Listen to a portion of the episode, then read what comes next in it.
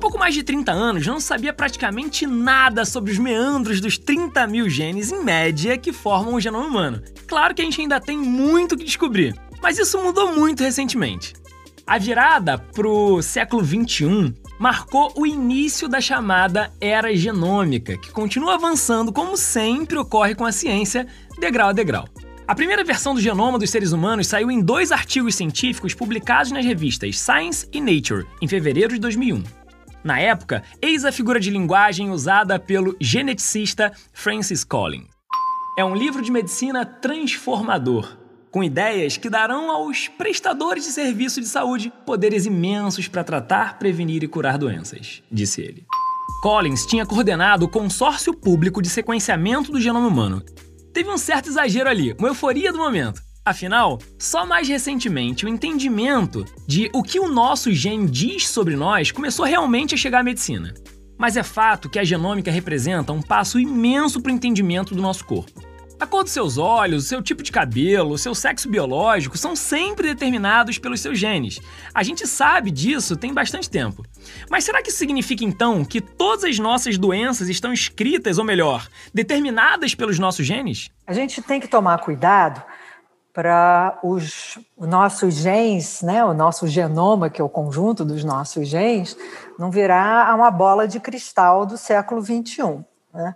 Tem muita coisa que está escrita assim nessa bola de cristal. Então, não sei se vocês lembram no caso da Angelina Jolie, que uh, tinha casos de câncer de mama na família, e aí ela foi lá sequenciar o gene do câncer de mama dela e ela viu que ela tinha uma mutação. E isso é uma bola de cristal. Isso diz para ela que ela tem 80% de chance de desenvolver um câncer de mama até os 80 anos, tá? E aí ela tomou as medidas lá preventivas dela. Então tem coisas que sim, estão escritas ali no genoma e você não tem é, e elas são determinísticas, né? Uma série de doenças genéticas. Então, se uma criança nasce com uma alteração num gene lá importante para os músculos, ela vai ter distrofia muscular, não tem o que ela faça de exercício, de nada, ela vai ter. A professora Lígia da Veiga Pereira é uma super especialista em genética humana e vai ajudar a gente a desvendar hoje os mistérios da receitinha básica que está escrita no interior das nossas células. Mas será que tudo que somos está determinado pelos nossos genes? Qual é o papel que o ambiente tem nisso tudo? Você sabe, aqui eu posso explicar. Esse é o programa que fala de ciência de um jeito divertido e descomplicado, obviamente sem perder o rigor. A primeira temporada do talk show está disponível no Disney Plus. São 16 episódios, um melhor que o outro. Já aqui no podcast, toda semana, eu, Alan Rodrigues, monto uma hipótese, faço uma pergunta e, como um cientista, verifico as respostas possíveis com os especialistas mais qualificados. Consultamos várias fontes científicas para chegar até aqui. Nada de fake news. Então, eu posso explicar.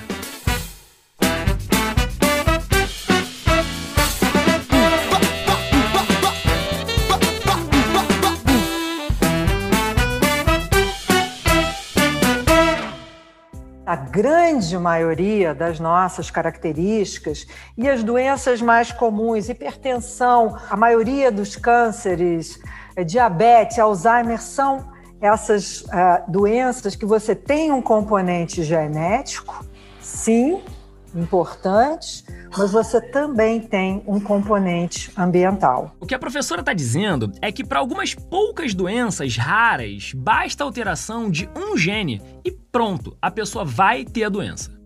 Mas na maioria dos casos, como asma, diabetes, câncer, Alzheimer, hipertensão, essas são doenças multifatoriais em que ocorrem centenas de alterações nos genes. Claro, fora o fator ambiental. E aí, quando a professora Lígia fala em meio ambiente, na verdade ela quer dizer aquilo que todo mundo tá meio cansado de saber. Mas na prática, na prática mesmo, nem sempre é fácil de seguir a risca. Se os genes de uma pessoa dão a ela uma maior probabilidade de ter um problema cardíaco ou pulmonar, ela pode muito bem impedir que essa determinação genética prevaleça. Como? Fazendo atividade física, evitando cigarro e, claro, tendo uma alimentação balanceada.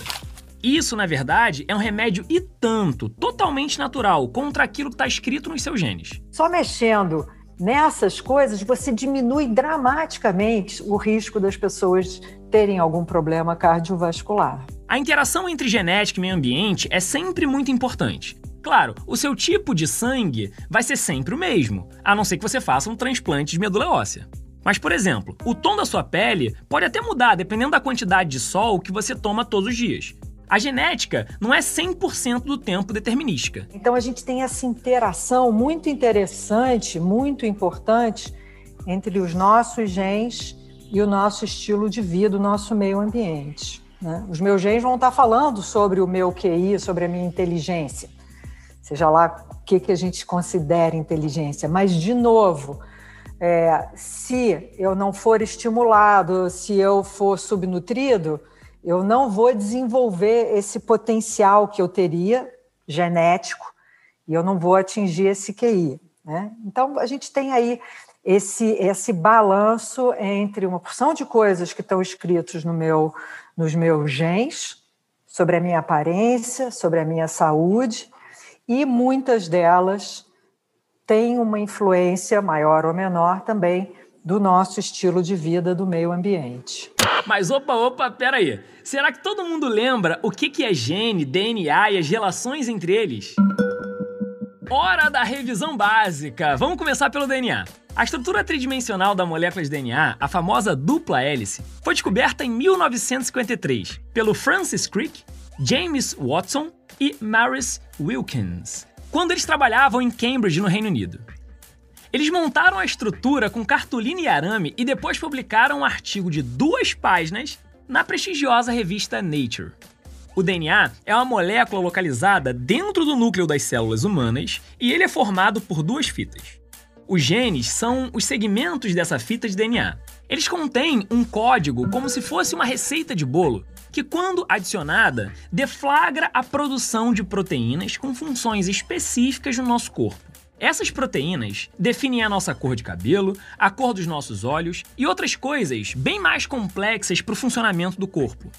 Entender onde começa e termina cada gene é o que os cientistas estão fazendo quando dizem que estão sequenciando o genoma humano. Cada célula humana tem aproximadamente 30 mil genes. Quando a gente fala, ah, sequenciamos o genoma humano, o genoma de cada pessoa tem que ser um pouquinho diferente um do outro, né? São todos genomas humanos, mas nós somos todos diferentes um dos outros. Então a gente está vivendo agora uma nova fase que foi também uma, um outro, uma outra virada aí, foi o desenvolvimento das tecnologias de sequenciamento de genomas, de DNA. vocês terem uma ideia, o primeiro genoma humano ele demorou 15 anos para ser sequenciado né, e custou 3 bilhões de dólares. Né? Então, quando foi proposto em 1985, a gente não tinha nem a tecnologia para fazer isso. Então, esse investimento também foi para o desenvolvimento de uma série de tecnologias. Então, 15 anos, 3 bilhões de dólares, um genoma. Hoje em dia, a gente sequencia um genoma em 24 horas e por 500 dólares. Tá? Então, o que, que isso vem permitindo? Que a gente sequencie o genoma de milhões de pessoas para entender o que, que tem de diferença entre o genoma de cada um de nós. E essas diferenças é que dão origem às nossas características individuais. Agora pensa comigo, galera. Você está sozinho ou acompanhado? Se você estiver sozinho, pensa uma pessoa de quem você goste bastante e que até torça para o mesmo time que você. Se você tiver com mais gente, como você, olha para o lado e começa a perceber todas as semelhanças e diferenças que existem entre vocês. Agora, então, imagine o seguinte, com base nessas comparações. Quanto você acha que o seu genoma é diferente de qualquer outro ser humano do planeta? Qual é a fração dos seus 30 mil genes que só existe em você e em mais ninguém? Será mesmo que a gente pode achar que a gente é melhor do que qualquer outra pessoa? Nós somos 99,9% idênticos do ponto de vista do nosso genoma. Isso é incrível, né? As pessoas que estão se achando muito melhores do que as outras, pensem bem, tá? Mas o que é interessante nisso, né? Que esse 0,1% de diferença que existe entre os genomas das pessoas é que conferem as nossas características individuais. Não só as características de aparência, mas também de metabolismo, de funcionamento da nossa saúde. Então, agora que a gente tem. Então, tudo bem, a gente sabe qual é a cara geral de um genoma humano, mas o que a gente quer agora é entender o que, é que existe de variação entre os genomas das populações, das diferentes pessoas, e que fração, quais genes específicos, naquele 0,1%, estão fazendo que essa pessoa metabolize açúcar melhor do que a outra, ou que aquela ali tenha mais musculatura, ou que esse desenvolva Alzheimer e aquele não. Então, é, tem o desenvolvimento tecnológico do sequenciamento mais rápido, mais eficiente, mais barato também permitiu que agora a gente estude milhões de genomas humanos para poder entender justamente essa genética das nossas características complexas. Oi? Entre mim e o Messi ou o Paulinho da Viola só existe 0,1% de diferença? Caraca, não sei nem se isso é bom ou se é ruim. Bom, dentro de toda a evolução da genética e das descobertas científicas, eu, particularmente, sempre fui fascinado pelas ideias de Darwin. Ele foi um naturalista inglês que colocou no papel de forma mais ordenada a teoria da evolução. Muito em resumo, ele dizia o seguinte: Imagina, por exemplo, todos os seres humanos vivendo dentro de uma caverna. Uns vão ter miopia, eles vão se casar, vão passar essa carga genética responsável por esse problema de visão para a prole. Imagina ter que caçar ou ter que se proteger dos inimigos naturais, não enxergando muito bem de longe. Pois é, a chamada pressão seletiva ou seleção natural, naquele tempo, acabou sendo menor sobre as famílias que enxergavam melhor. Ou seja, eles viveram mais e deixaram mais descendentes. E isso pode se encaixar em vários outros exemplos. Agora corta para 2021. As famílias, claro, e aqui a gente não pode esquecer da questão econômica, elas podem ter acesso aos óculos e corrigir o problema da miopia. Tá, mas peraí. Será que os seres humanos estão, então, conseguindo mudar o curso da própria seleção natural descrita por Darwin? É, eu não sei, eu acho isso uma pergunta super interessante. Como é que está se dando a seleção natural no Homo sapiens agora com a medicina, com o advento da medicina e, e, e, tudo que a gente consegue consertar na gente, né? Quem é que a gente está selecionando agora? Quem tem mais poder aquisitivo? É, mas, por outro lado, quem é que deixa mais descendentes? Né? As pessoas com maior poder aquisitivo, elas têm mais acesso à medicina, podem ter uma saúde melhor, mas em geral elas tendem a ter menos filhos. Enquanto então essa coisa eu acho que a gente bagunçou é, Darwin totalmente é, é, com, com, a, com a nossa vida contemporânea. Aí. Se essa pergunta está em aberto, como diz a professora Lígia, e sei lá quando a gente vai ter uma resposta para isso, existe outro tema também muito relevante na área da genética, que é bem mais palpável. Toda essa evolução da tecnologia está levando a um mundo onde cada um pode ter acesso ao seu genoma inteiramente sequenciado, como se fosse uma espécie de carteira de identidade ou passaporte genético. Bom, mas e daí? Isso não é legal? Bom, pode até ser, mas imagina que uma escola queira usar isso para selecionar um determinado tipo de aluno, ou uma seguradora passe a exigir uma cópia de todo o seu genoma para a hora de fechar o contrato. Será que se você tiver mais chance de desenvolver um determinado tipo de câncer, o seu plano de saúde não vai ficar mais caro? Quando eu souber todas essas variações genéticas que conferem um risco maior para diferentes doenças, isso vai ser ótimo porque eu vou poder exercer uma medicina preventiva e uma medicina de maior precisão para as pessoas. Né? Eu vou poder saber quais são as minhas predisposições genéticas, com isso eu posso adequar o meu estilo de vida para minimizar né, a, a probabilidade de eu manifestar aquelas doenças.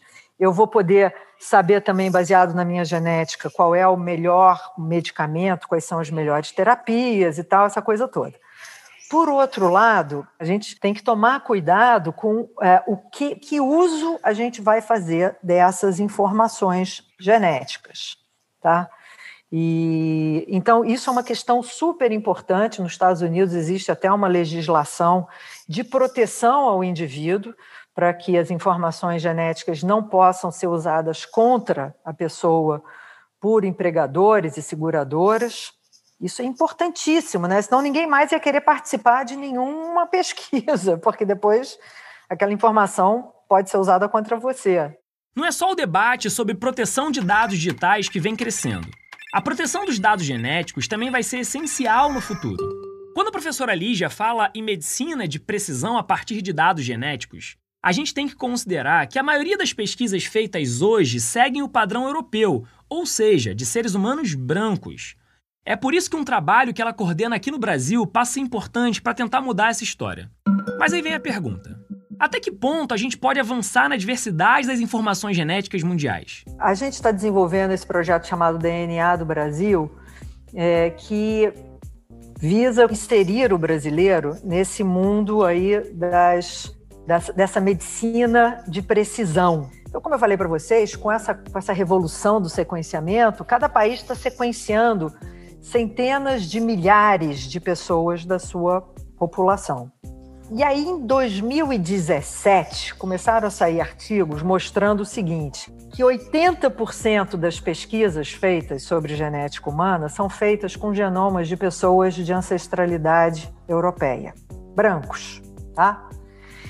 E aí, qual é o problema disso? A gente viu que quando você descobre lá a estrutura genética de alguma doença ou característica, você descobriu isso usando dados de uma população é, de ancestralidade europeia, quando você vai aplicar isso para pessoas de outras ancestralidades, de outras populações, o resultado não é tão preciso. Tá? Então, essa falta de diversidade que existe dos dados de genomas do, no mundo, é, ela, ela representa uma desigualdade muito grande. E aí entra o Brasil.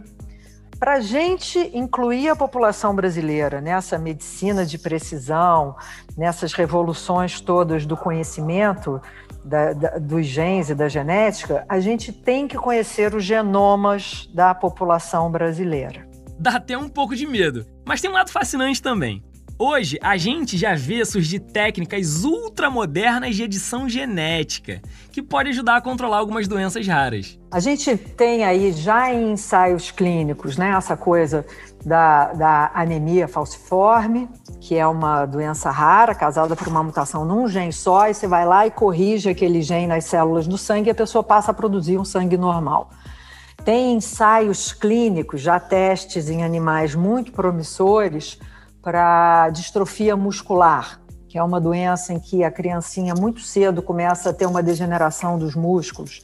E, e é incrível a gente ver, nos, pelo menos nos camundongos, né, é, é, como essas ferramentas de edição de genoma têm a capacidade de entrar na célula e corrigir aquela mutação e aí o camundongo passa a produzir um músculo normal de novo. Então, tudo isso é muito promissor para a gente depois passar para o ser humano. Também, usando essas técnicas, a gente tem uma série de tratamentos para câncer, em que você tira a célula do indivíduo, do sangue, modifica geneticamente para que aquela célula do sangue passe a atacar o tumor, coloca de volta e aí então a gente tem uma porção de coisas super poderosas assim acontecendo em testes clínicos que são todas baseadas no conhecimento da genética do problema. Né? Isso é muito interessante. As respostas interessantes sobre as doenças raras ou comuns é uma das consequências positivas de todo o processo. Mas a gente pode ir além disso. O conhecimento científico atrelado a diálogos de alto nível vai fazer com que os dilemas éticos possam ser ultrapassados com menos turbulências inúteis, como muitas vezes acontece. Mas nada impede que em um futuro próximo sua namorada ou namorado peça o seu RG genético no primeiro encontro. Será que você vai dar ou vai esconder alguma coisa? Esse foi o sétimo episódio do Posso Explicar e semana que vem, obviamente, tem mais. A gente vai falar sobre a internet do futuro. E não se esqueça de assistir o Posso Explicar no Disney Plus. O programa tem sempre convidados sensacionais, ele está muito divertido e não menos científico. Eu sou Alan Rodrigues e fico por aqui. Obrigado por nos acompanhar nessa jornada e até a próxima. A produção é da Move em parceria com a Trovão Mídia. A pesquisa e o roteiro são do maravilhoso Eduardo Gerac. A trilha sonora é do meu amigo João Brasil. E a edição e mixagem são do Ampli Mix.